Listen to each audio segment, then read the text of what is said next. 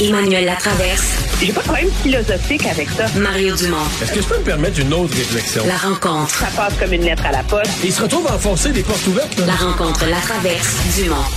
Emmanuel Latraverse se joint Mario Dumont et moi. Bonjour Emmanuel. Bonjour. Bonjour. Alors aujourd'hui, on dévoilait ce rapport commissaire euh, de la commissaire Joanne Castonguay sur euh, la première vague. On sait les morts, entre autres en CHSLD, euh, l'hécatombe de la première vague. Euh, bon, euh, c'est un portrait euh, qui a été dévoilé et expliqué, mais qu'on qu'on connaissait déjà pas mal.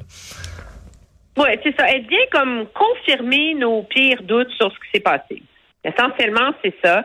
C'est-à-dire que contrairement à ce qu'ont martelé le docteur Arruda et la ministre McCann pendant tous les mois de janvier et de février, le Québec n'était pas prêt à la pandémie.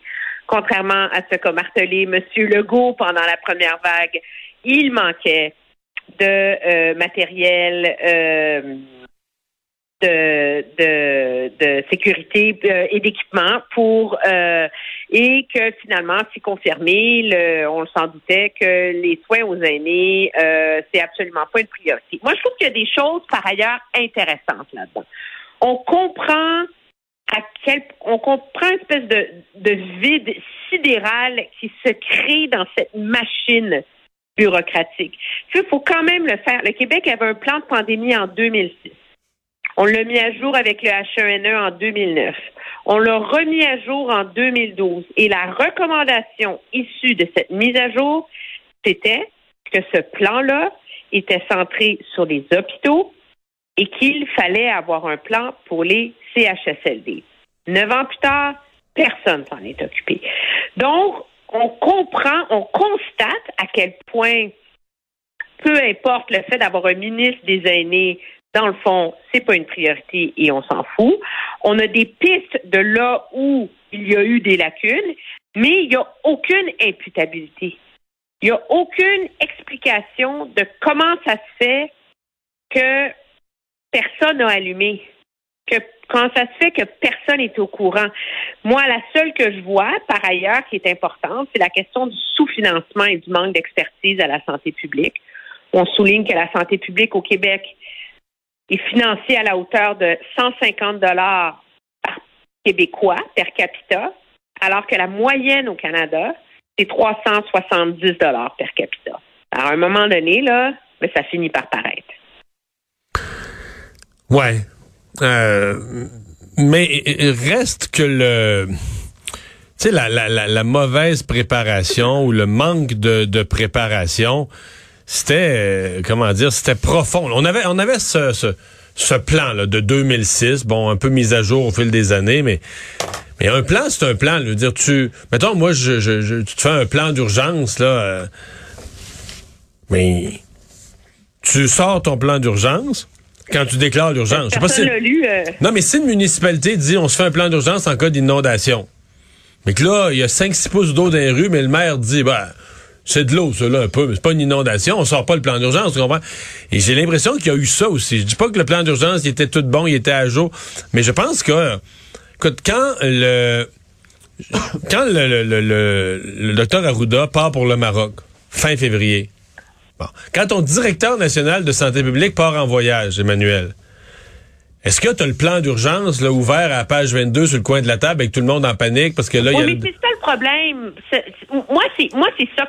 C'est c'est c'est ça la question à laquelle on n'a pas une réponse. Et, et c'est et c'est ça la question, je pense, qui va continuer à obséder les parents et les proches des personnes qui sont mortes dans les CHSLD. C'est D'où vient ce manque d'expertise? C'est une chose de dire que la santé publique est sous-financée. C'est une chose de dire que l'INSPQ est tellement psychorigide dans sa façon de faire des analyses scientifiques que a fini par abandonner le principe de précaution et qu'elle manque totalement la flexibilité requise en temps de crise. On s'entend qu'on l'a compris, celle-là, de toute façon, depuis le temps que ça dure. Mais à un moment donné, tu as des gens qui ont des jobs dont c'est la job de s'occuper de ça dans la vie. Et donc, comment se fait-il qu'il y a eu ce, ce bris-là? Et, et ça, c'est la question de l'imputabilité et je pense que c'est ce qui fait en sorte que la pression pour qu'il y ait une enquête publique un jour va être maintenu. Mais je vous pose la question là-dessus sur l'enquête publique. Est-ce que parce que là, ce qui est dénoncé, c'est du sous-financement sur euh, des décennies. Là. Donc là, on, si l'opposition veut ça, c'est pour euh, nuire à la CAC. Mais la CAC, euh, on venait d'entrer au pouvoir ou presque. là, la lenteur du docteur Arruda, les problèmes à la santé publique, ça aussi, le gouvernement, ça, ça, ça, ça les touche plus ou moins. Est-ce que l'enquête publique donnerait vraiment les résultats souhaités par l'opposition? Ben, moi, je, connaissais ma position là-dessus. Moi, je pense sincèrement que la population, la majorité de la population, ne souhaite pas une enquête publique. Euh, et plus on décrirait ce que ce serait qu'une enquête, une enquête publique en termes de coûts, de délais, parce que c'est une chose de dire la première journée, on voudrait avoir tel, tel... Non, tu t'embarques de... L'opposition, ce qu'elle demande, c'est une enquête publique sur toute la gestion de la pandémie, dans tous les secteurs. L'économie, l'éducation, c'est des années. là. Alors moi, je je ne pense pas que la population souhaite un exercice aussi long. D'ailleurs, la commissaire à la santé aujourd'hui dit quoi? Elle dit c'est des actions rapides, des actions immédiates qu'il faut là-dessus. Mais je, dis que la population souhaite pas. Moi, je reste curieux là de. On voudrait bien avoir le détail de qui a fait quoi, qui a pas fait quoi. Euh, mettons entre le, 1er mars et le 1er avril, tu ou entre le 1er mars et le 1er mai.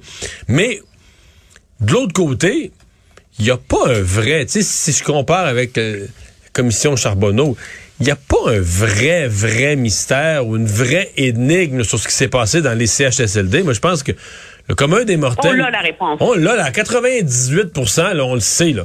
le virus est rentré parce qu'on s'était pas préparé, on n'avait pas l'équipement de protection dans des équipements faibles, négligés, avec du personnel peu formé, euh, qui tournait, de, qui était à temps partiel, qui tournait, qui travaillait dans trois, quatre établissements à la fois avec mon cher ami, promenait la maladie d'une place à l'autre. Euh, tu sais, on, en sait là, des grands, grands bouts pour lesquels c'est pas si c'est pas si mystérieux, c'est déplorable, c'est triste. Mais puis, le gouvernement lui-même avoue, euh, c'était l'angle mort. On s'en est pas bien occupé des CHSLD. On a, on a préparé nos hôpitaux pour la pandémie. On n'a pas préparé les CHSLD. Donc même ça, c'est pas nié. Là. Donc c'est pas tant de mystère. Euh, faut parler, Emmanuel. Oui, vas-y, Emmanuel. Et moi, je pense, moi, je suis contre l'idée d'une enquête publique là, qui se transforme comme la commission Craver sur le sang contaminé puis qui, qui, dure 25 ans puis personne s'en rappelle que ça a eu lieu une fois que le rapport est rendu public. Mais je pense que une fois que tout ça va être fini, il va rester des zones d'ombre très précises sur le cas du niveau de préparation. Et moi, c'est là que je pense que ça serait intéressant pour comprendre les lacunes dans le système pour que ça n'arrive plus.